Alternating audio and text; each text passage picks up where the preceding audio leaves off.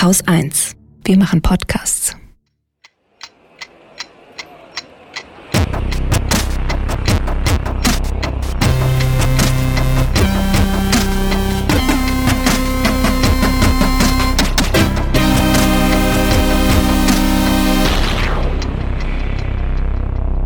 Willkommen zur Wochendämmerung vom 1. November 2019 mit Holger Klein und Katrin Rönecke und zwei Nachträgen, die ich mitgebracht habe. Das eine ist ein Hinweis. Ich hatte ja ja, vergangene Woche doch eher Ratlosigkeit zum Thema Bauernproteste demonstriert. Ähm, meine Ratlosigkeit hat zur Folge gehabt, dass viele sehr, sehr gute Kommentare aus der Landwirtschaft eingegangen sind.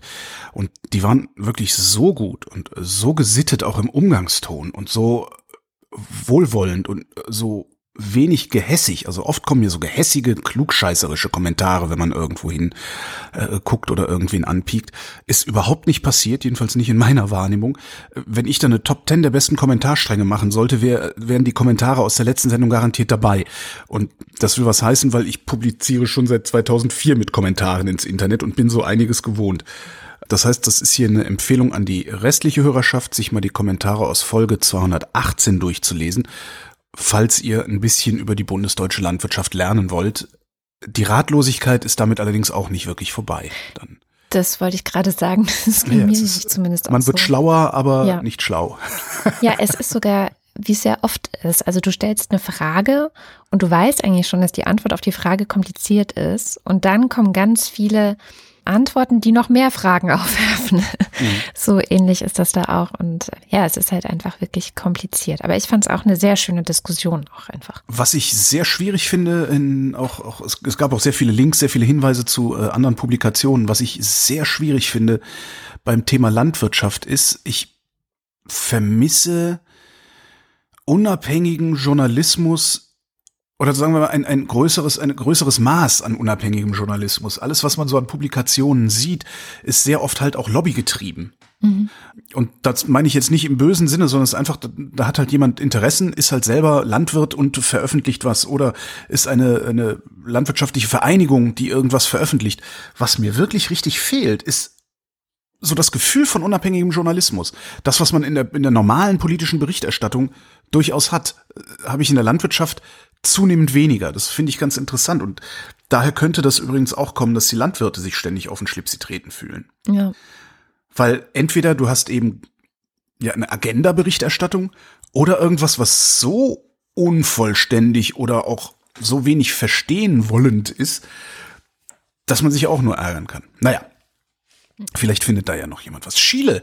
Ähm, Pinera, also der Chef da, redet ja jetzt in ganz sanften Tönen, ne, findet die Demonstration jetzt eine gute Sache. Hat ein paar Minister ausgetauscht, Proteste gehen trotzdem weiter. Und falls sich jetzt immer noch jemand fragt, warum, wir hatten es ja auch neulich, das jährliche Durchschnittseinkommen in Chile sind ungefähr 26.000 Euro.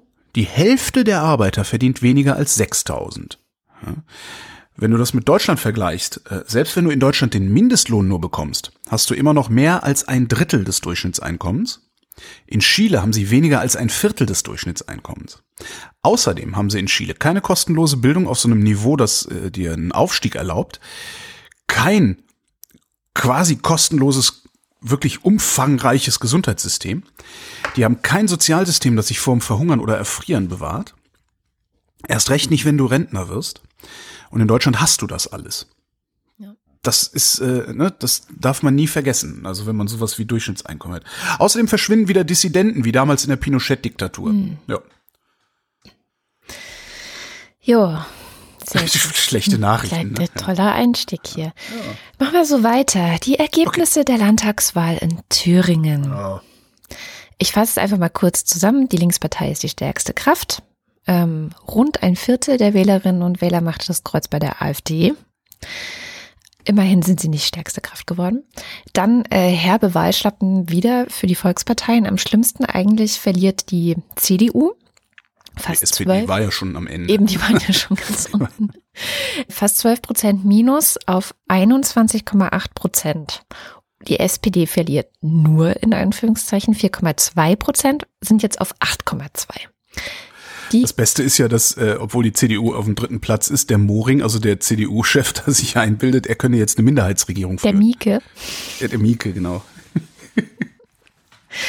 Ja, Grüne gerade so drin. Das war echt eine Hängepartie. Eine noch größere Hängepartie war oder ist es bei der FDP? Ist es jetzt sicher, dass sie drin sind mit 5,005 Nein, nein, Prozent nein. oder so? Also gestern, gestern am Donnerstag, dem 31.10., sind ihnen ja nochmal vier Stimmen aberkannt worden. ah, okay. Das heißt, die sind jetzt nur noch mit einer Stimme drin.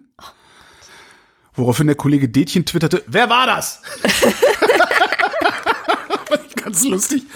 Ähm, keine Ahnung. Also das Problem im Moment ist, äh, man weiß es nicht so genau. Also es sind vier Stimmen aus Weimar, glaube ich, sind äh, weggegangen. Das passiert dann immer noch mal, wenn nachträglich noch mal äh, die, die Rohdaten sozusagen ausge, ausgedaddelt werden.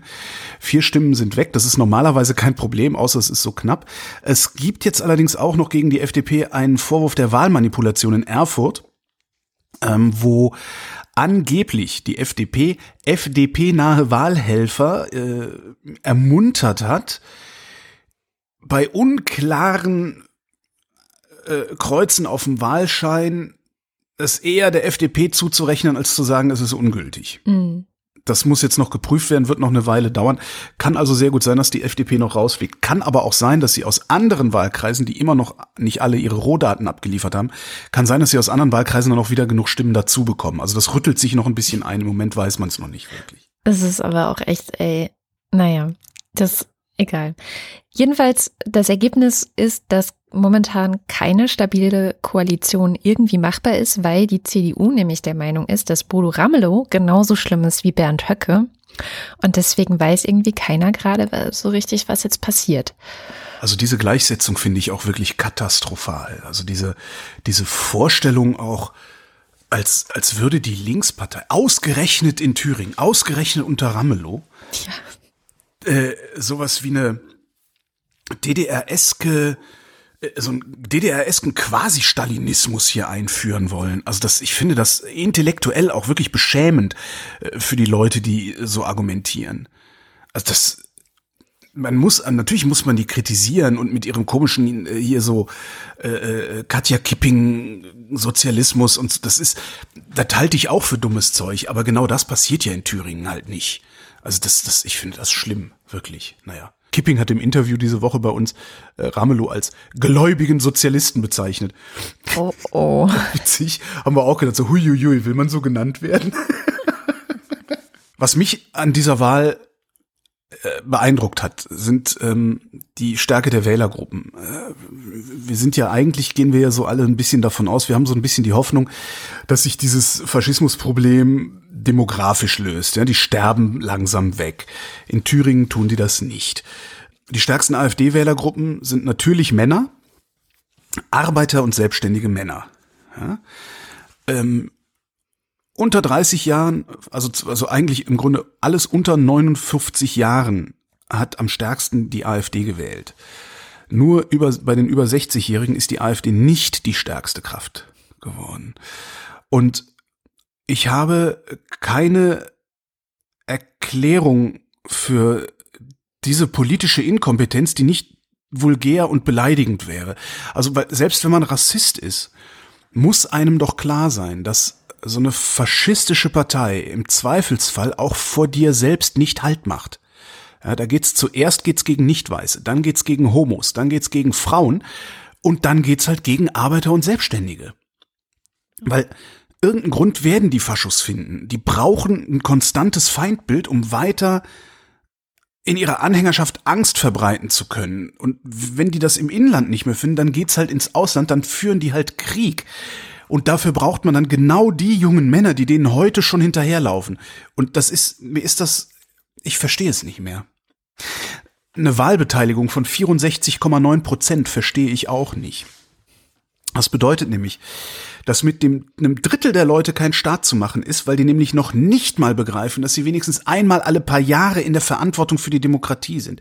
Das kann man machen mit diesen üblichen dümmlich halbstangen, ich gehe nicht wählen, weil Argumenten. Das gestehe ich zehn Prozent der Leute zu, Mhm. aber nicht einem Drittel. Ja? Wenn du nicht wählen gehst, bei so einer Wahl mit unter solchen Voraussetzungen ist es ja nicht so, dass es irgendwie jetzt vom Himmel gefallen wäre. Wenn du nicht wählen gehst, dann ist es dir halt auch egal, wenn die Faschisten gewinnen. Das heißt, ja, ein Drittel der Wahlberechtigten hat sich nicht einmal in einer geheimen Wahl gegen die Faschisten gestellt. Zu den 23,4 Prozent für die AfD rechne ich also noch 35,1 Prozent mittelbare Wähler, also Leute, die kein Problem damit haben, wenn es Faschismus gibt. Das heißt, in der Summe haben in Thüringen 58,5 Prozent direkt oder indirekt für Faschismus gestimmt. Und das erklär mir bitte mal jemand. Moment, du musst noch die 10 Prozent abziehen, die so richtig zäckig sind und sagen, das ganze System ist kaputt und so. Ja, okay. So, dann musst du noch die vielleicht auch 10, ich weiß nicht, wie viel Prozent abziehen, die zwar wahlberechtigt sind, aber vielleicht einfach komplett nicht mehr an diesem Leben teilhaben, also einfach zu alt sind, dement, was weiß ich, in irgendeinem Altenheim sind oder oder oder, die dürfen ja wählen. Theoretisch. Aber ja. viele machen das wahrscheinlich nicht. Ja. Also sagen wir mal 20 Prozent. Dann nehmen wir nee, mal noch. Die Zecken, nee, die Zecken hm? ziehen wir da eben nicht ab, weil die Zecken, ich erwarte von den Zecken, auch wenn sie gegen das System sind, dass sie sich gegen ein noch viel schlimmeres System erst recht stellen. Ja, das stimmt. Also ich lasse da jetzt keinen mehr raus. Ja, außer die, die wirklich im Altersheim liegen vielleicht. Ja. Und selbst da erwarte ich, dass deren Betreuer das dafür übernimmt. Wirklich, es ist, ja, naja. Ich habe die Befürchtung, dass die politische Dummheit hier im Land wirklich sehr, sehr, sehr groß ist. Also Dummheit im Sinne von, ich bin nicht mehr in der Lage, die Konsequenzen meines Handelns, die Konsequenzen des Handelns anderer in irgendeiner Form so weit in die Zukunft zu denken, um vielleicht mein Handeln zu überdenken. Hm. Ein Teil der Antwort könnte liegen im Twitter-Hashtag Baseballschlägerjahre. Ich weiß nicht, ob du das gesehen hast. Lustig, genau das habe ich auch mitgebracht. Äh, da sammelt nämlich ein Kollege von der Zeit Geschichten von der Alltäglichkeit von Nazi-Übergriffen in den 1990er Jahren. Und en passant gibt's dann da auch noch Geschichten von der Untätigkeit der Exekutive. Ja. Und immer irgendwie dabei ist die CDU. Mhm. Und es soll niemand vergessen, dass diese Partei einen wesentlichen Anteil am heutigen Faschismus trägt, weil nämlich bei der CDU wusste man, dass man auch genau diese Wählerschaft bedient, die heute nach rechts außen gekippt ist.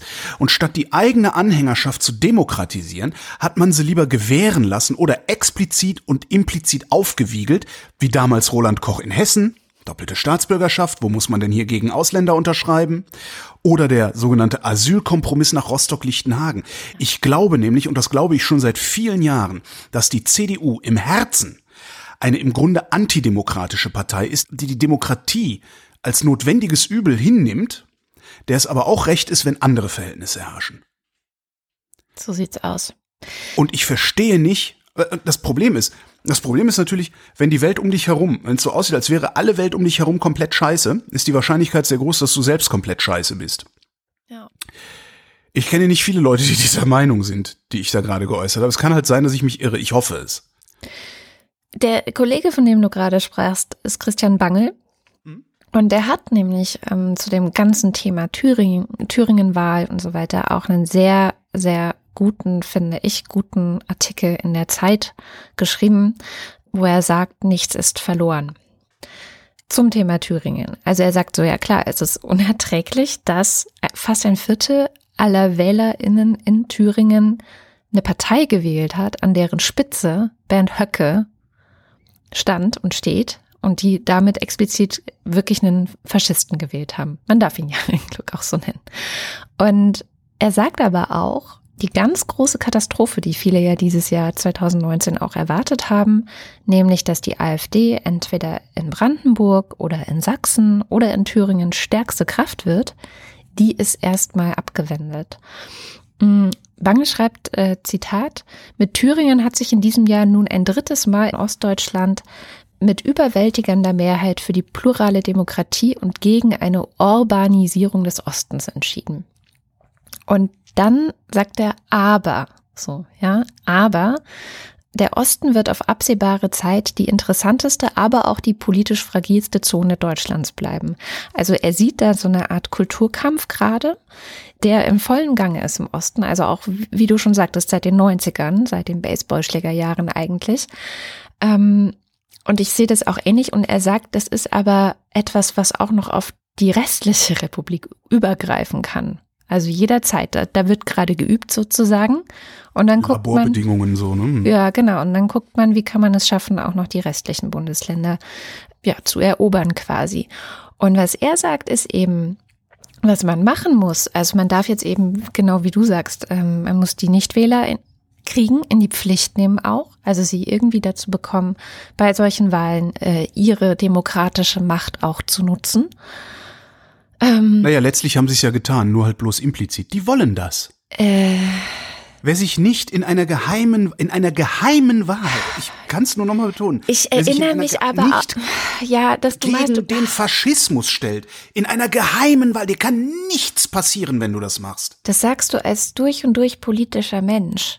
Ich erinnere mich aber auch noch an ein sehr, sehr wichtiges, gutes Gespräch mit Stefan Sell für den PIC-Podcast, was ich mal hatte, wo es genau darum auch ging, was sind eigentlich die Nichtwähler für Leute? Was sind das eigentlich? Was, erst, erst was so, was, ist, was sind die AfD-Wähler eigentlich für Leute? Da haben wir ganz lange gesagt, das sind die sozial Abgehängten und die wollen jetzt irgendwie Frust ablassen und so. Und er hat Sell gesagt, nein, nein, die wirklich Abgehängten in der Gesellschaft, das sind Nichtwähler. Und die haben jeden Bezug zu Politik verloren. Die haben nicht das Gefühl, dass irgendetwas, was sie tun, irgendetwas dazu führt, dass ihre Lage sich ändern kann. Sie haben nicht das Gefühl, dass diese Demokratie irgendetwas für sie tut. Und sie haben ganz, ganz andere alltägliche meist Probleme, die ihnen viel, viel wichtiger erscheinen. Das ist so, wie wir es neulich hatten, Wirtschaftsnobelpreis für die Armutsforscher, wo es darum ging, warum lassen die Leute ihre Kinder nicht mehr impfen. Ja, das ist eine ähnliche Frage, weil sie ganz, ganz andere Probleme haben und weil sie nicht an morgen denken können, weil sie zu arm dafür sind. So. Und ein großer Teil der Nichtwähler, das hat Stefan Sell gesagt, ist einfach in so einer Lage. Und ich glaube, wenn du die Nichtwähler kriegen willst, dann bräuchtest du eine Politik. Und das ist seit langem schon, was ich denke, die sich auch an diese Menschen richtet. Was momentan passiert in Deutschland, ist, dass wir komplett an armen Menschen und an, an deren Belangen vorbei Politik machen. Also sie sind uns auch egal. So. Sie haben aber, und das ist, das ist, glaube ich, das, ich glaube nicht, dass die Politik in der Pflicht ist, sich um die jetzt explizit zu kümmern, sondern sie haben, diese Menschen haben ja alle Teilhabemöglichkeiten, die du und ich auch haben. Was, glaube ich, viel mhm. wichtiger ist, ist eine politische Bildung, die diesen Menschen beibiegt, diese Teilhabemöglichkeiten auch wahrzunehmen.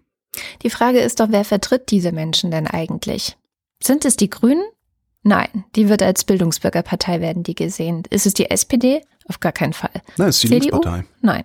Genau, ja, deswegen ist die Linkspartei natürlich auch im Osten relativ stark, im Westen, aber es gibt genug Leute, die auch sagen, so, nee, kann ich auch nicht wählen, sind mir zu krass, sind mir zu radikal.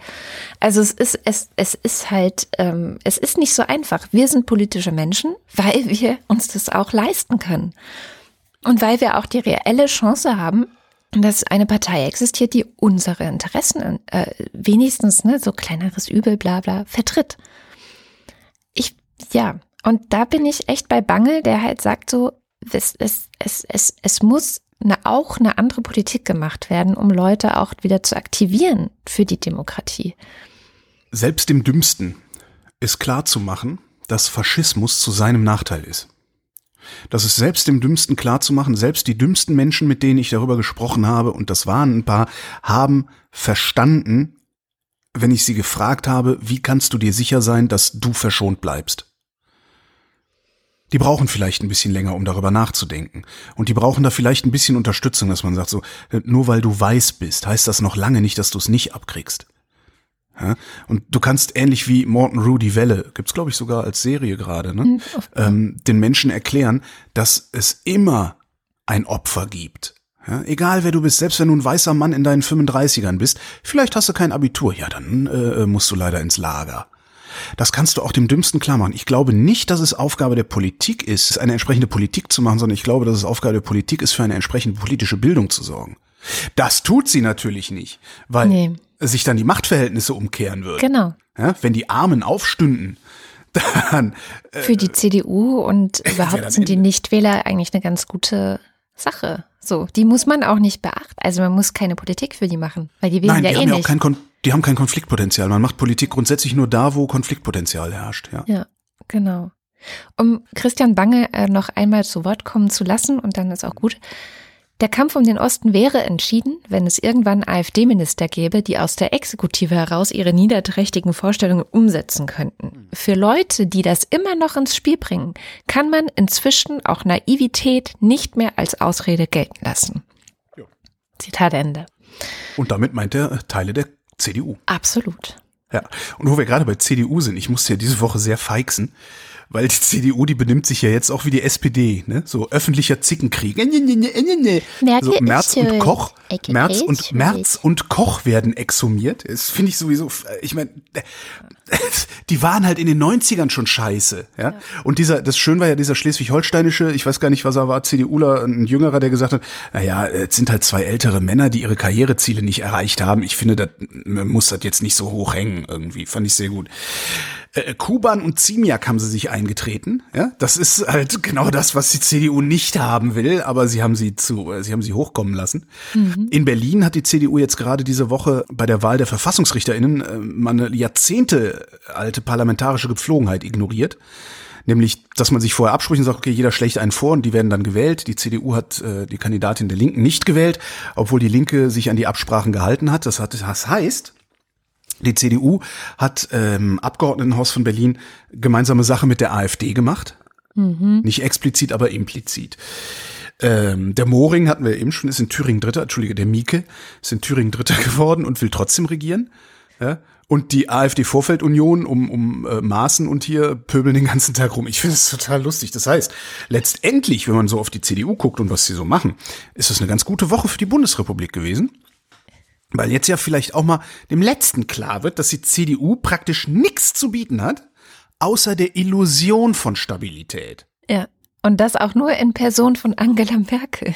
Ja, nee, schon die ganze Partei, weil diese Illusion, die kommt ja daher, ähm, dass also die haben die so gut verkaufen können, diese Illusion, weil die sich über viele, viele Jahre benommen haben, letztendlich wie eine Armee.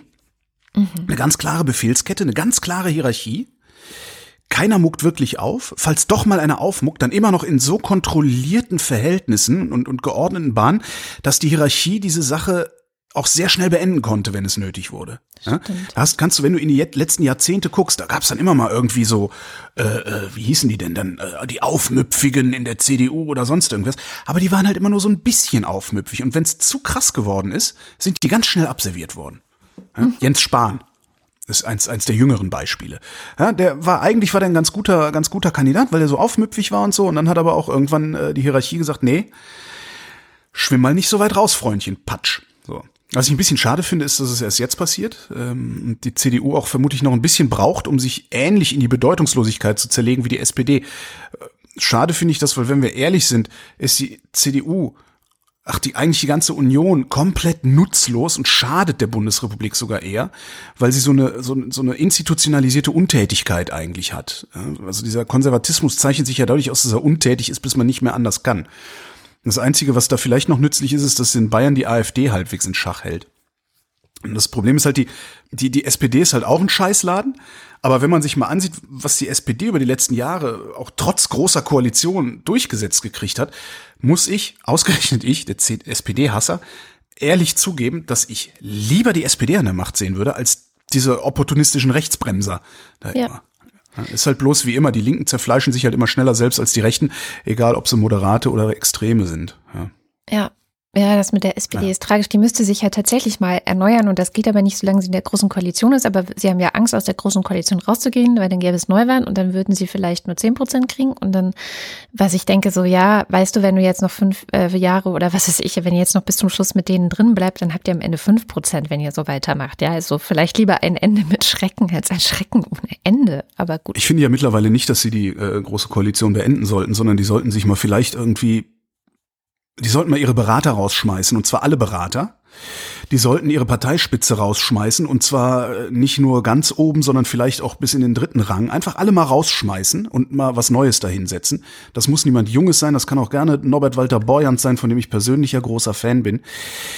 Das Problem, was die SPD hat, ist, die machen gute Politik in der Bundesregierung, gerade auch in der großen Koalition, aber die scheitern kolossal daran, das auch zu verkaufen ist der falsche Begriff, das den Leuten überhaupt einfach mal klar zu machen.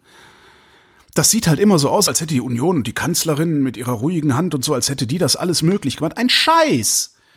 Alle Verbesserungen die letzten Jahre hat die SPD möglich gemacht. Es hätte viel mehr sein können, es hätte viel mehr sein müssen, aber selbst das, was sie hingekriegt haben, schaffen sie nicht den Leuten zu verklickern. Und ich glaube, das ist das größte Problem. Mhm. Ja, und das passiert halt, weil immer noch solche Freaks wie Olaf Scholz, wie, wie kann man überhaupt auf die Idee kommen, den zum Vorsitzenden machen zu wollen? ja, Sigmar Gabriel geht jetzt Kasse machen beim Automobilverband. Höchstwahrscheinlich, muss man sagen, ist noch nicht äh, offiziell. Ja? Wie kann man sowas dulden? Dem würde ich einen solchen Arschtritt verpassen, dem Gabriel, und würde sagen, hau ab, du korruptes Arschloch. Einfach, die, die, die SPD hat ein Glaubwürdigkeitsproblem. Ja. Und das kriegt sie nicht in den Griff, wenn sie aus der Koalition rausgeht. Das kriegt sie in den Griff, wenn sie endlich mal erklärt, warum sie denn glaubwürdig ist. Und dazu gehört halt auch solchen Typen wie Gabriel einen Tritt in den Arsch oder zumindest einen auf die Mütze zu geben. Ja. Übrigens, ein Satz noch zu den Osten besiedeln, was der Bangel ja geschrieben hat. Ne? Ja. Alf Frommer ähm, hat auf Twitter geschrieben, alle, die meinen, man müsste jetzt dringend in den Osten ziehen, bitte packt schon mal die Umzugskartons und geht mit gutem Beispiel voran. Mhm. Ach so, selbst keine Lust? Naja, aber Bange, Bange kommt aus dem Osten, muss man noch dazu sagen. Ist jetzt nicht irgendwie. Nicht da, ne? Weiß ich gar nicht. Keine Ahnung. Hier noch ist eine halt Sache. so leicht für uns Städter zu sagen, ja, wir müssen das Land besiedeln und da die Demokratie hinbringen. Und solange wir es selbst nicht machen, pff, Ne? Ja, es ist Katze, nee, wie heißt das? Henne-Ei. Es ist Henne-Ei, es ist wirklich. Du, das Katze-Hund-Problem. Katze-Hund, Henne-Ei. Also das, ich will da auch nicht hin und trotzdem denke ich, eigentlich müssten wir da alle hin. Und aber weil es da so fies ist, will keiner den ersten Schritt machen. Ja, es ist schwierig. Äh, hier CDU so, wollte ich noch was sagen. Ich will die ganze Zeit noch zum Thema CDU was sagen. Und zwar, ich war ja mal eine Zeit lang bei den Grünen. Ich weiß ein bisschen, wie der Laden bei den Grünen funktioniert. Und mich hat immer gewundert, warum bei den Grünen auf einem Parteitag so krass viel gestritten wird. Und dann habe ich mal, weil ich krank war, auf Phoenix einen Tag lang, äh, ich glaube, es war SPD-Parteitag geguckt. Und da wurde fast gar nicht gestritten. Und bei der CDU ist es ja noch krasser. Und der Grund liegt darin, bei den Grünen reicht es, dass 20 Mitglieder zusammenkommen und sagen, so, und jetzt stellen wir einen Antrag auf diesem Parteitag, Bundesparteitag. Mhm. Ähm, wir bringen den ein, dann wird darüber diskutiert und dann ähm, wird das verabschiedet oder nicht. 20 Krass, damit, Mitglieder. damit kann man, damit kann man aber echt das ganze Ding lahmlegen, oder? Passiert ja, das? Ich gucke mir das nie es, an. Es, es, also im Hintergrund passiert dann sehr, sehr viel. Manche Sachen werden einfach übernommen, bla bla bla. Also da wird sehr viel mhm. Vorbereitung getroffen, so von diesem Team des Parteitags ähm, im Hintergrund. Aber ja, es ist anstrengend, mega anstrengend. Bei der CDU braucht es mindestens 500 Mitglieder, um einen Antrag einzubringen auf einem Bundesparteitag. Wow. Und jetzt weiß ich. Ich meine, die haben mit Sicherheit mehr Mitglieder als die Grünen, aber 500 davon zu finden ist, äh, also ich glaube, es ist leichter, 20 Grünen-Mitglieder hier in Berlin Neutempelhof zu finden, ja, als 500 CDU-Mitglieder, die mich unterstützen. Ja. ja. Krass. Also daher kommt auch so diese, diese Müdigkeit. Das heißt, es wird sehr viel einfach nur von oben gemacht. Ja. Ähm, Dinge werden beschlossen, die der Bundesvorstand zum Beispiel einbringt. Sekunde, äh, äh, ich wollte gerade fragen, also der, der Bundesvorstand braucht diese Zahlen aber nicht, sondern der darf das, weil er der Bundesvorstand ist? Oder wie funktioniert das dann, wenn es von oben kommt? Oder müssen die auch 500 hinter sich bringen? Genau, die müssen nämlich nicht 500 hinter sich bringen. Ah, okay. Mhm. So, das heißt, du hast da ganz andere Strukturen und daher kommt natürlich auch so eine Ver Verknöchertheit. Also wie willst du denn wie willst du denn eine Partei verändern? Jetzt nehmen wir mal an, wir, wir, wir haben Doro Bär, wir haben den Spahn, wir haben ein paar junge Leute in der CDU, die was verändern wollen. Die müssen 500 Leute zusammenkriegen, um eine Position auf einem Parteitag zu erreichen. Das ist halt schon eine andere Nummer, als wenn du 20 zusammenkriegen musst. Und jetzt gucken wir uns mal an, wie man möglichst schnell möglichst viele Leute hinter sich versammelt. Da habe ich ein Wort, Gehässigkeit. Ja. Mit Gehässigkeit bekommst du schneller mehr Applaus als mit Freundlichkeit. Das. Aus irgendeinem seltsamen Grund. So.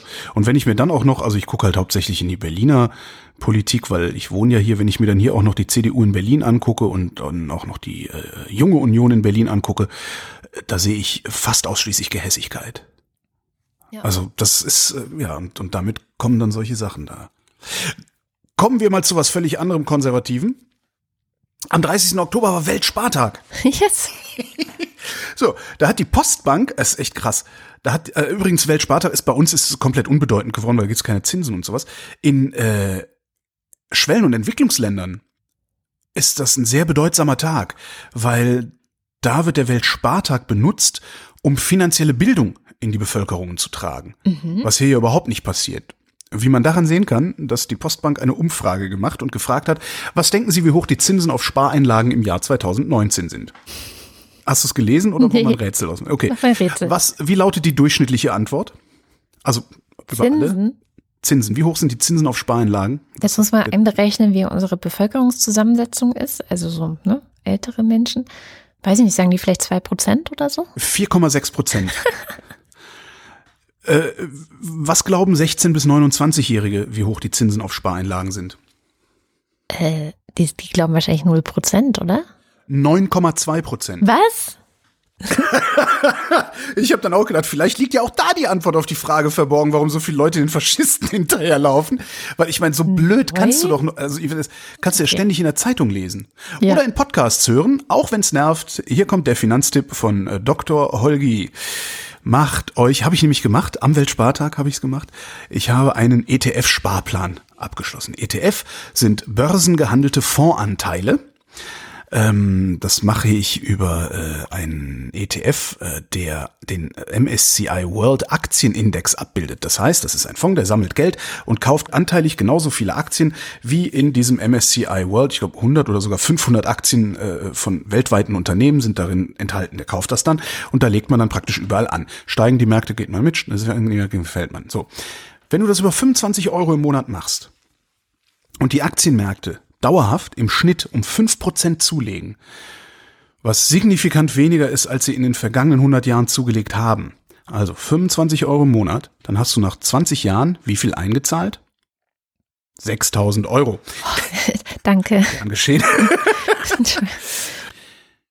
du hast dann aber gute 10.000 auf der hohen Kante.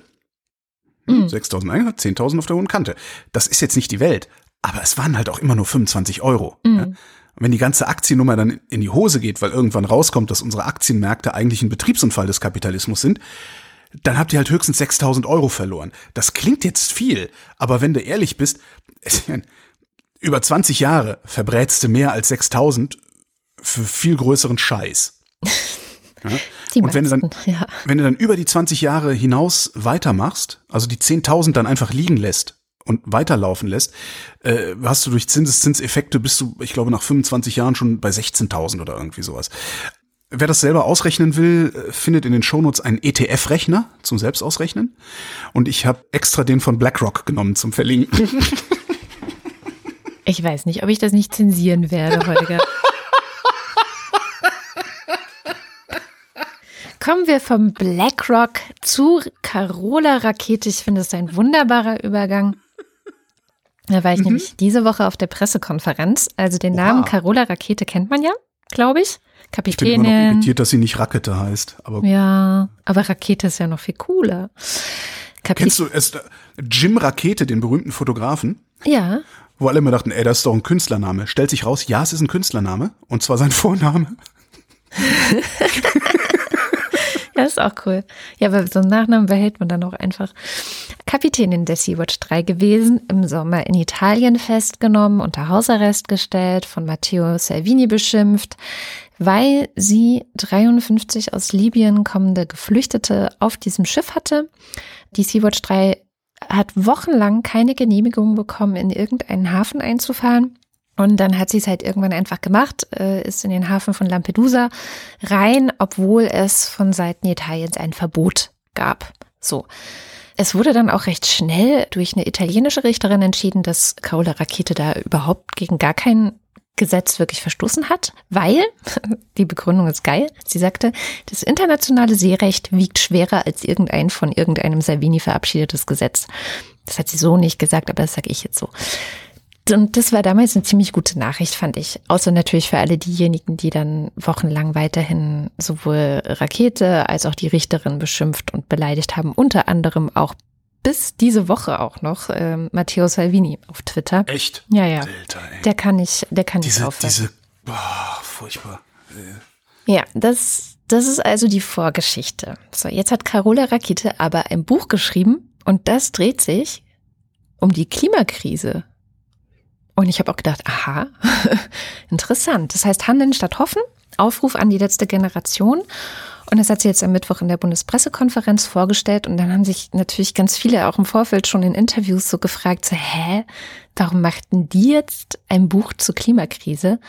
Und das ist eben so, dass ich die Situation, die wir momentan auf diesem Planeten sehen. Fünf Minuten. Und die ich zum Beispiel auch im Polarmeer viel beobachtet habe, dass ich zum Beispiel mit dem Forschungsschiff mit den ganzen Klimawissenschaftlerinnen am Nordpol war und dort so wenig Eis ist, dass auch in der Antarktis die Gletscher überall abschmilzen, dass die Klimaveränderungen so rasant vor sich gehen, die Umweltzerstörung so rasant vor sich geht, die Ressourcenübernutzung so extrem ist. Also Deutschland verbraucht ja, hat am 3. Mai schon immer das an Ressourcen verbraucht, was sich in einem Jahr regenerieren kann. Das alles führt dazu, dass die menschliche Gesellschaft über kurz oder lang vor einer existenziellen Krise steht. Und ich denke, wir müssen diese Zerstörung der Ökosysteme endlich als das benennen, was es ist. Nicht einfach nur als ein Problem, was wir haben, sondern als existenzielle Krise. Im Moment ist es so, dass sich politisch sehr, sehr wenig tut, um zum einen die Klimakrise abzuwenden, die Menschenrechte zu schützen oder die Umweltzerstörung irgendwie einzudämmen. Es ist so, dass wir im Moment darauf hinsteuern, dass wir zwei Grad äh, Temperaturerwärmung schon vor 2050 erreichen werden. An diesem Punkt erreichen wir verschiedene äh, Kippelemente im Klimasystem. Das ist das Abschmelzen des westantarktischen Eisschelfs. Es ist das arktische Meereis, es ist der Grönlandeisschild und so weiter, die dann weitere Kaskaden von Kippelementen anstoßen im Klimasystem. Und so kann es sein, sagen die Wissenschaftler, dass wenn wir so weitermachen wie jetzt, wir zum Ende des Jahrhunderts irgendetwas von drei bis fünf Grad Temperaturerwärmung zum Ende dieses Jahrhunderts haben. Das heißt, ein Kind, was heute geboren wird und ja in Deutschland locker 80 Jahre alt werden kann, könnte theoretisch zum Ende dieses Jahrhunderts mit vier Grad mehr konfrontiert sein. Und niemand weiß, kein einziger Wissenschaftler weiß ganz genau, wie viele Menschen bei vier Grad auf diesem Planeten leben können. Wir wissen aber, dass schon jetzt die Klimakrise dazu führt, dass wir extrem viel mehr und viel stärkere Naturkatastrophen haben, besonders auch in den Ländern, die wenig zu den CO2-Emissionen beigetragen haben. Wir wissen, dass es Verschiebungen von Niederschlägen gibt, die zu Dürren führen, die dann weiterhin auch Konflikte anstoßen. Es gibt viele Wissenschaftler, die auch sagen, dass die Dürren in Syrien zum Ausbruch des Bürgerkrieges mit beigetragen haben. Zum Beispiel wissen, dass bewaffnete Konflikte dadurch zunehmen werden, dass es immer mehr Konflikte um Ressourcen geben wird. Wir wissen, dass es 2050 ungefähr 25 Prozent der Menschheit geben wird, die nicht ausreichend Zugang zu Wasser haben werden. Und wir reden wirklich von etwas ganz Elementarem. Wir reden von Wasser. Wir reden nicht irgendwie von Avocados, die kein Mensch braucht. Wir reden davon, ein Viertel der Menschheit hat 2050 vermutlich nicht genügend Wasser. Und dann wird es Ressourcenkonflikte geben und Menschen werden vertrieben werden und können zu Hause nicht mehr bleiben. Und da haben wir bei dieser katastrophalen Vorhersage für unsere Zukunft als Menschen auf diesem Planeten eigentlich nur die Möglichkeiten, es gibt eine radikale Transformation unserer Gesellschaft. Das heißt, wir fragen uns, wie wir als Menschheit auf diesem Planeten innerhalb der planetaren Grenzen leben können. Oder es wird zu einem gesellschaftlichen Kollaps kommen, weil es Ressourcenkonflikte geben wird und wir das nicht anders machen können. Und das sind einfach die zwei Möglichkeiten, Transformation oder Kollaps. Und wir müssen uns als heutige Gesellschaft entscheiden, was wir tun wollen. Und wenn wir uns hoffentlich natürlich alle dafür entscheiden, dass wir hier als Menschheit auf diesem Planeten noch weiter bleiben wollen, dann ist es eine Frage, wie diese Zukunft aussieht. Und ich denke, da müssen wir zuerst über die Werte in unserer Gesellschaft reden. Wir müssen uns wieder fragen, was, was ist wichtig im Leben? Was ist für unser Wohlbefinden wichtig?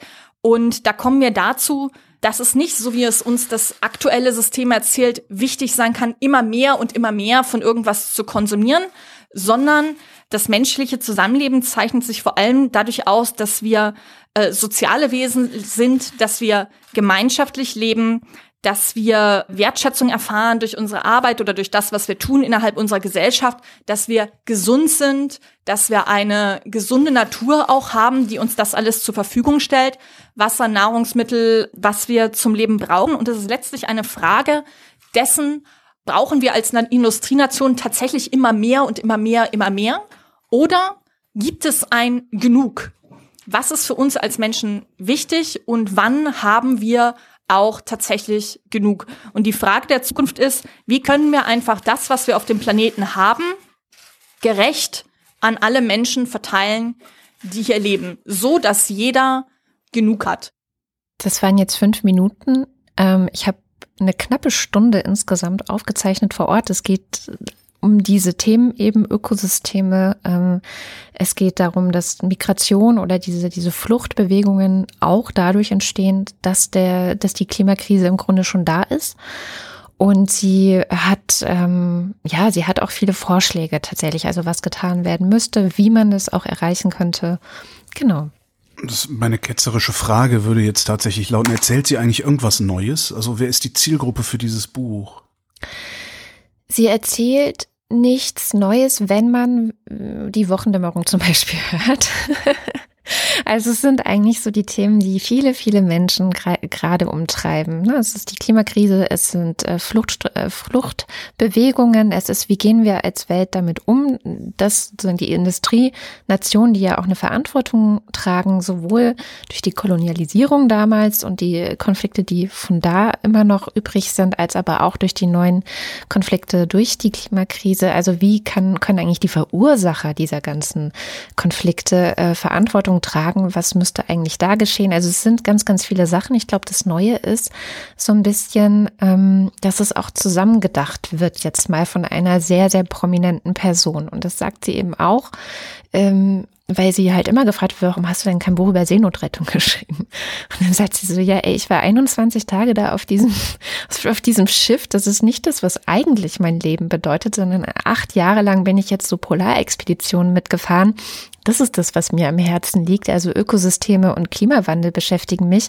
Und nur in zweiter Linie ähm, diese Seenotrettung, die ich gemacht habe, sagt sie auch ganz klar, weil ich eben nautische Zertifikate habe, die gebraucht werden, so und ich gesehen habe, dass Leute gebraucht werden. So, ne? Das ist übrigens eine Information, die man nicht weit genug weitertragen kann, dass Carola Rakete eigentlich wenn überhaupt eigentlich Umweltschützerin ist ja. ähm, und eben nicht Fluchthelferin.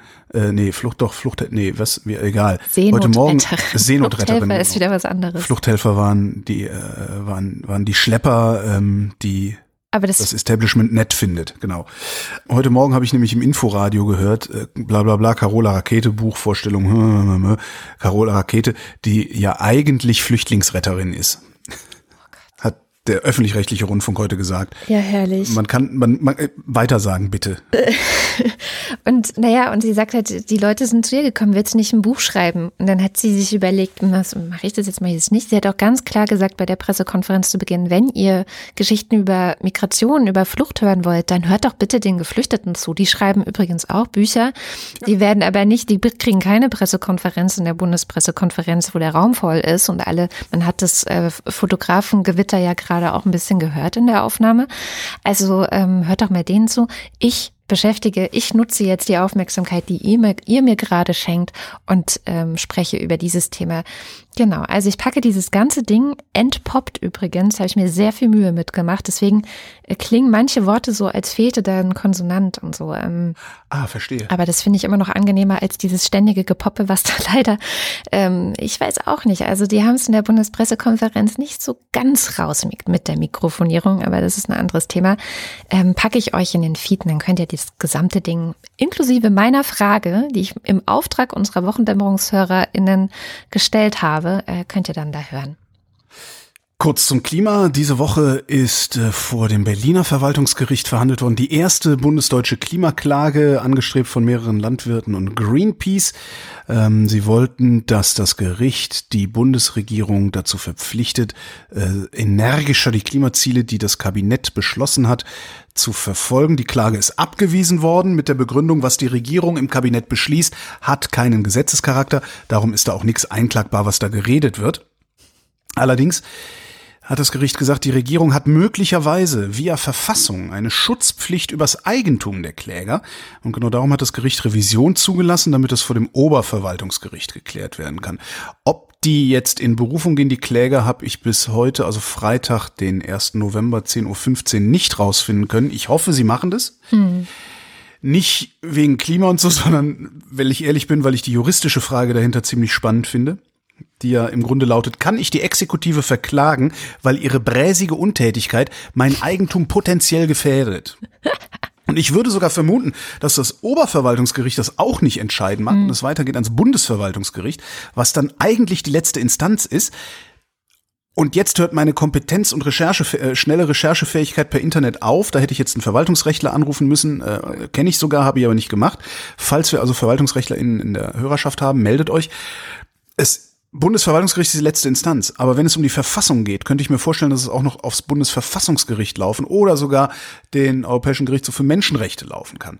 Und ich fände das wirklich irre spannend, so eine Frage mal ausverhandelt sind. Das dauert dann natürlich fünf, sechs, acht, zehn Jahre, bis das irgendwie mhm. mal durch ist. Aber spannend fände ich es trotzdem. Und weil es so lange dauert, mutmaßlich, vermute ich auch, dass es nicht in Berufung geht, weil Greenpeace nämlich dran beteiligt ist. Und Greenpeace ist so eine Vereinigung, denen geht es hauptsächlich um möglichst große, möglichst laute Publicity. Und je höher das Gericht, desto länger die Wege, desto eher erschöpft sich auch ein Medieninteresse. Und da kann ich mir vorstellen, dass Greenpeace weniger daran interessiert sein dürfte, viel Geld für diese Verfahren hinzulegen, wenn es für das gleiche Geld woanders bessere PR gibt. Ja, ist die Frage. Merkt, merkt ne? man ja eigentlich, dass ich ein grundsätzliches Problem mit Greenpeace habe? Ja, nein, habe ich jetzt gar nicht rausgehört. Übrigens, die, also kurzer Werbeeinschub, die Familien, die, also diese Bauern, äh, kann man im Haus 1 Podcast Klimawende, der zusammen mit Greenpeace ähm, produziert wurde, kennenlernen. Die haben wir vor einem Jahr schon äh, dort begleitet. Und ich kann mir aber auch gut vorstellen, dass Greenpeace das durchzieht, weil sie das ja auch auf internationaler Ebene vorantreiben, ähm, da das ja alles immer noch so Präzedenzsachen sind. Also es geht ja um das große Ganze weiterhin. Es geht ja darum, die Folgen dieser Klimakrise, die ja Einzelpersonen tragen, aber meistens werden die verursacht entweder durch das Fehlverhalten der Politik, also Staaten, oder auch ganz konkreter Unternehmen. Deswegen gibt es ja auch weltweit Klimaklagen gegen Unternehmen, gegen fossile Unternehmen in erster Linie dass das immer noch so Sachen sind, wo geklärt werden muss, wie ist denn da eigentlich die Verantwortung und kann man da nicht, und das ist auch was, was äh, Carola Rakete übrigens dann in diesem längeren ähm, Teil auch anspricht, gibt es nicht Konzepte, wie man die Verantwortung auch wirklich rechtlich zuschreiben kann und sagen kann, ihr müsst da jetzt zahlen und ihr müsst da jetzt ran. Also es ist schon eine spannende Sache. Und zum Beispiel gibt es auch den Vorschlag, so eine Art Flüchtlingsschlüssel zu machen, nämlich dass die Industrienationen, die den größten CO2-Ausstoß verursacht haben äh, auf dieser Welt, dass die nach so einem Schlüssel auch die meisten Geflüchteten aufzunehmen haben.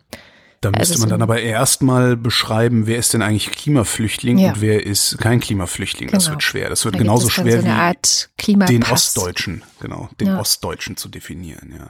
Ja. Äh, apropos Ostdeutsche.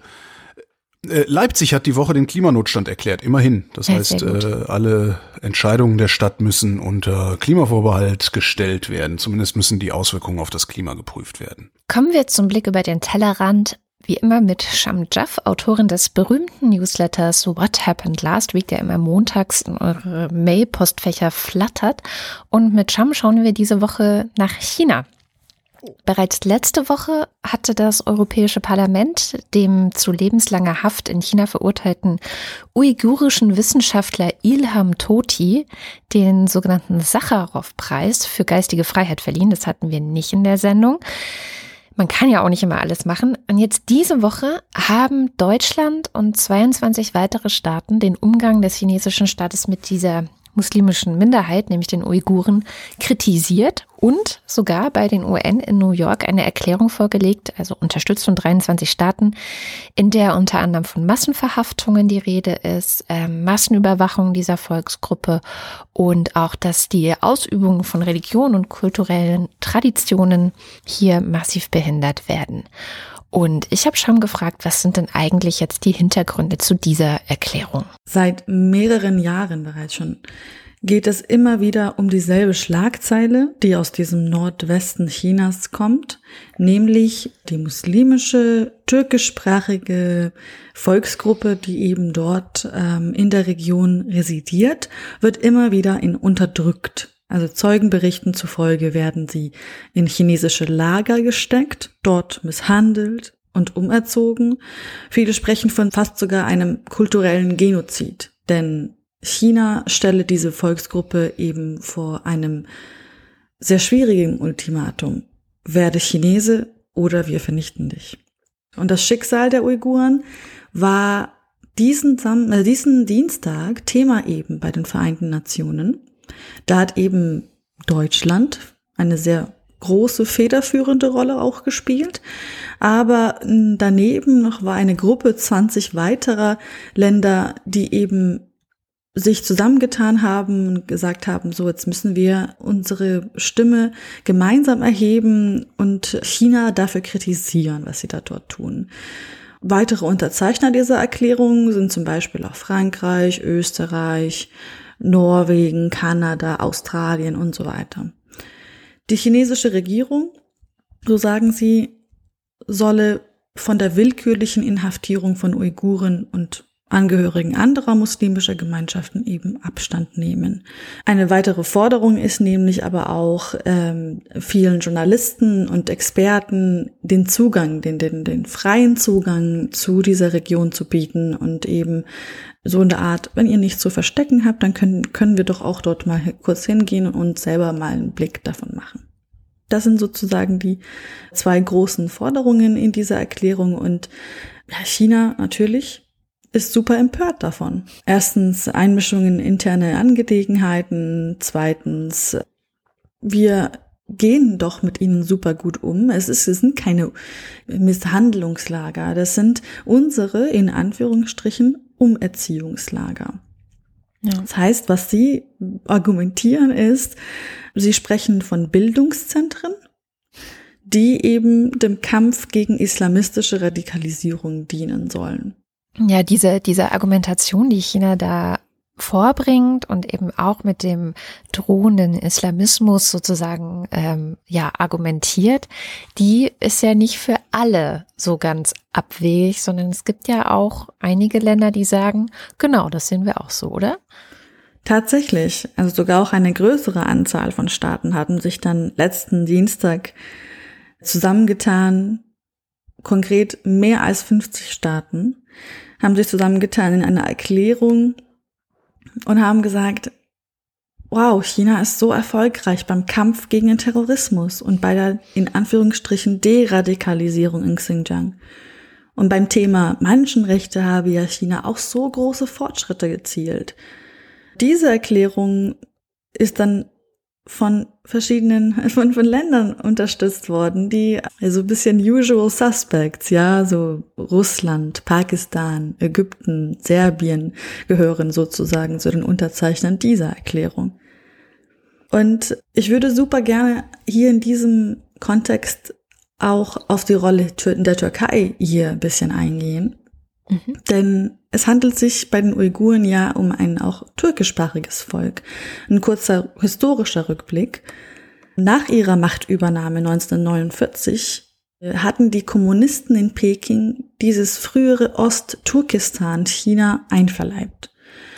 Und seitdem sozusagen wirft die chinesische Regierung in Peking uigurischen Gruppen Separatismus und Terrorismus vor. Das ist sozusagen die historische Komponente. Das heißt, sie haben, also das ist eine Volksgruppe, die ist muslimisch, die spricht türkisch, also eigentlich würde man logisch so den, den Schritt gehen und sagen, ja, und was macht jetzt die Türkei? Was sagt denn die Türkei dazu? Und was sagt die? Und die Türkei hat eben eine super hm, ambivalente Position hier. Es kommen immer wieder widersprüchliche Äußerungen zum Vorgehen der chinesischen Führung.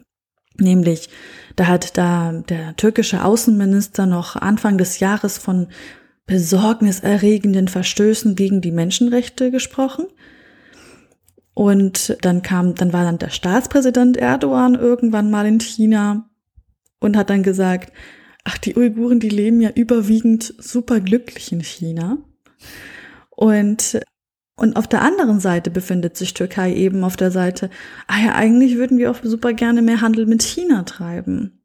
Denn es ist so, dass die Türkei eben versucht, chinesische Investitionen anzulocken. Sie haben äh, Bedarf für eine Schnellbahntrasse quer durch die Türkei. Sie haben Bedarf für ein Atomkraftwerk. Und ja, bloß können die Chinesen dafür kein absolutes politisches Wohlverhalten verlangen, ja. Die Uiguren völlig im Stich zu lassen, das, ähm, ja, das könnte sich einfach Türkei nicht leisten. Was lernen wir denn so vielleicht auch als, als Welt daraus, was da gerade passiert? Weil ich habe irgendwie so das Gefühl, auch die Argumente, die da vorgebracht werden und dann auch so, dass viele Länder sagen, ja, das ist total super, wie China jetzt hier die, den, die Islamisten unter Kontrolle bringt. Ich habe so das Gefühl, dass wir eigentlich über Islamophobie, und zwar eine globale Islamophobie sprechen müssten.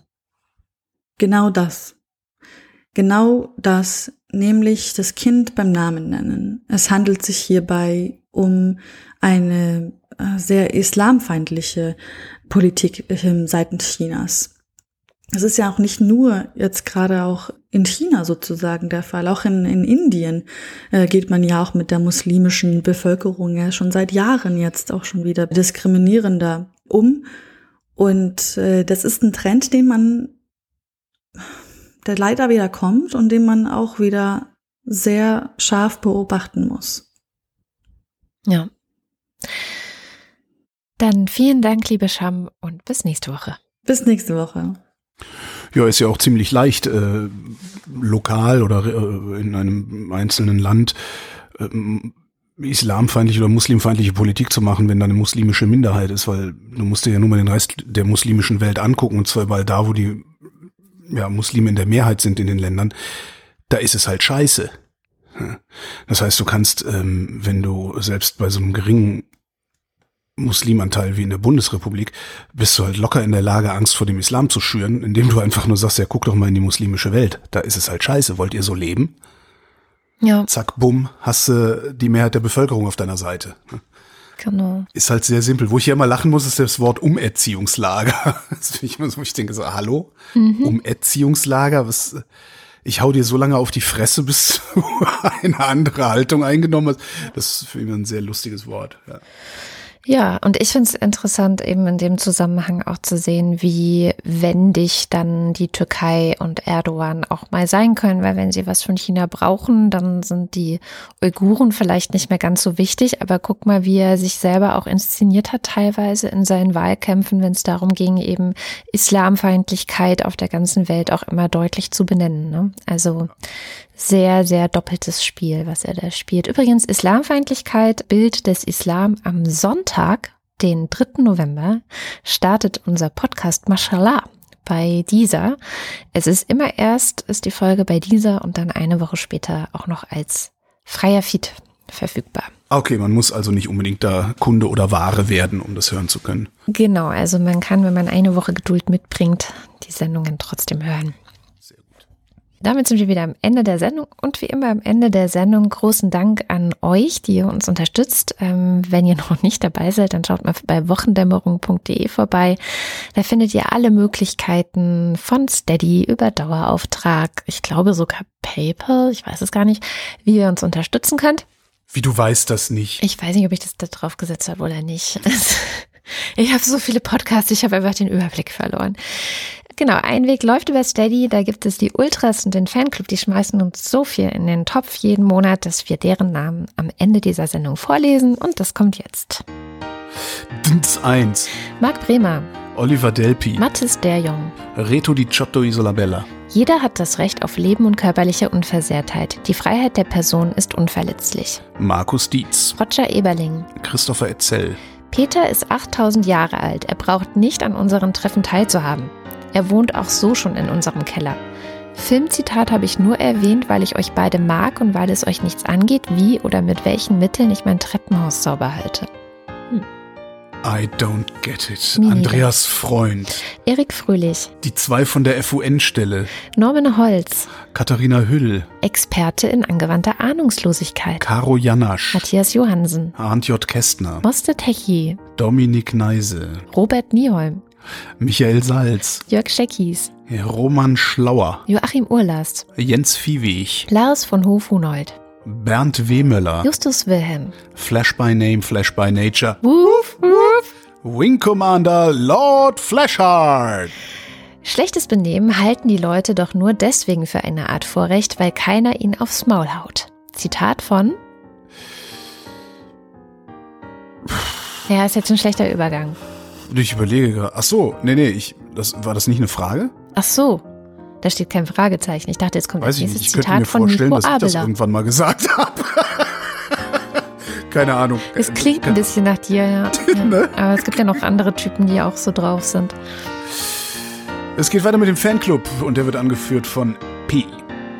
Nico Abela, Anja und Jan aus Bielefeld. Johannes Bauermann. Florian Beisel. Du hörst gar nicht zu, dein Herz hört nicht zu. Liebe macht taub und blind, das ist es. Du hast ein Land zu befrieden, bevor du anfangen kannst, dich mit Weiberröcken und Heiratsplänen zu befassen. Filmzitat aus Excalibur 1981. Habe ich nie gesehen. Nie. Aber vielleicht hat Simone Blechschmidt das gesehen. Oder Andreas Bockisch. Alexander Bonsack vielleicht. Markus Boslett, Klaus Breyer. Mike Bültmann, Felix und Bianca Bültmann. Muli Bwanji, Hippocampus. Nicole und Christoph, Gian-Andrea Konzett. Hans Damhorst, Miriam und David. Lass Miranda denn sie will ja. So ging es vier Jahre, bis Lobesam, der von Rebek auf Rebek zu sterben kam. Lass Miranda denn sie will ja ist ein äh, Anruf von Bart Simpson bei Mo, dem Barkeeper. Ach so. Ja. Naja, wir haben eine Nachrichtensprecherin, die heißt Reinsch mit Nachnamen. Hm. Zur Kreuzigung, die Tür hinaus, linke Reihe anstellen, jeder nur ein Kreuz. Andreas Dietzel, Elina Eickstedt, Claude Fankhauser, Matthias Flader, Oliver Förster, Olli Frank, Wolfgang Fröhlich, Helge Georg, die Muxi Girls, Anja Klage, Burkhard Gnivos, Jens grüßt Lukas G. und? Ricardo Guatta, Jan Heck, Tobias Herbst, Nils Hesse. Adrian Hönig, Herzlich willkommen zur Lage der Nation, Ausgabe 163 vom 31. Oktober 2019. Ja, Ulf und ich sitzen hier. Mein Name ist Philipp Banse, ich bin Ulf Burmeier. Herzlich willkommen auf mein. Dann wollen wir jetzt aber auch Werbung äh, in der Lage für die Wochendämmerung hören. Ja, genau. Wie auch immer ihr das da reinkriegt, Leute. Im Zweifel müsst ihr dafür bezahlen. Bart Simpson, ich werde keine Asterix-Charaktere als Namen verwenden. Ich werde keine Asterix-Charaktere als Namen verwenden. Ich werde keine Asterix-Charaktere als Namen verwenden. Es ist noch Suppe da. Andreas Jasper, Philipp Kaden. Captain Käffchen. Draußen nur Kännchen. Remember, King Kong died for your sins. Oliver Kraus. Markus Krause, Stefan Krause. Magali Kreuzfeld, Thomas und Corina. Dunning Kruger, Oliver Kuhlfink. Michael Lammertz, Sebastian Lenk. Detmar Liesen, Florian Link. Heiko Linke, Sabine Lorenz. Ines und Mike Lüders, Renne Ludwig. Macho und Mäuschen, Martin Meschke. Robert Meyer, Johannes Möller. Laudium Mondkind, Christian M. Orgenlatte. Christoph Eule Müller, Johannes Müller. Thorsten W. Noll, Satter Petik. Oliver Paulsen, Nora Hoffmann und Peter Schmäler. Josef Porta, Thilo Ramke. Christian Rohleder, Pia Römer. Sven Rudloff, Ruth Rutz. Jürgen Schäfer, Christian Schluck. Raimo Schmidt, Christian Schmidt. diverse subversive Schriftgelehrte aus Caesarea, Theresia Siebert. Marie Stahn, Christian Steffen. Ines und Tina, Vera und Benny. Eli und Johann, Martin Unterlechner. Andrea Vogel, Yannick Völker. Heraklit von Ephesos, Elegia von Huxarien. Stefan Wald, Mies Wechselberg. John Wick, Tobias Wirth. Stefan Wolf, Christopher Zelle. Uwe Zieling, Christiane Erik Zion. Sabrina Zolk, und Simon Siebert. Vielen herzlichen Dank. Mir ist der Humor manchmal ein bisschen zu. Zu. Was? Ja, der ist gut. Ich mag gerne so einen einfachen Humor. Für mich bitte mehr einfachen Humor.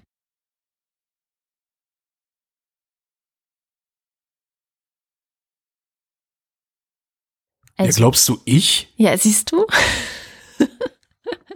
Es war jetzt sozusagen ein Aufruf. Ich, ich, ich finde, so, so, so Arschwitze gehen eigentlich immer. Sachen aus den Simpsons gehen auch immer. Ach, und subversive Schriftgelehrte aus Caesarea gehen nicht, oder was? Doch, die waren auch super. Okay. Also so. Bloß das ist ein Filmzitat, das, das, an das du dich erinnern kannst. Nein. Aber es war witzig vorgetragen.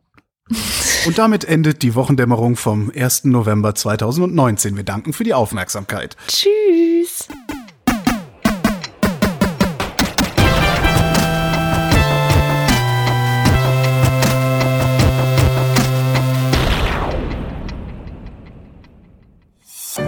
Eine Produktion von Haus 1.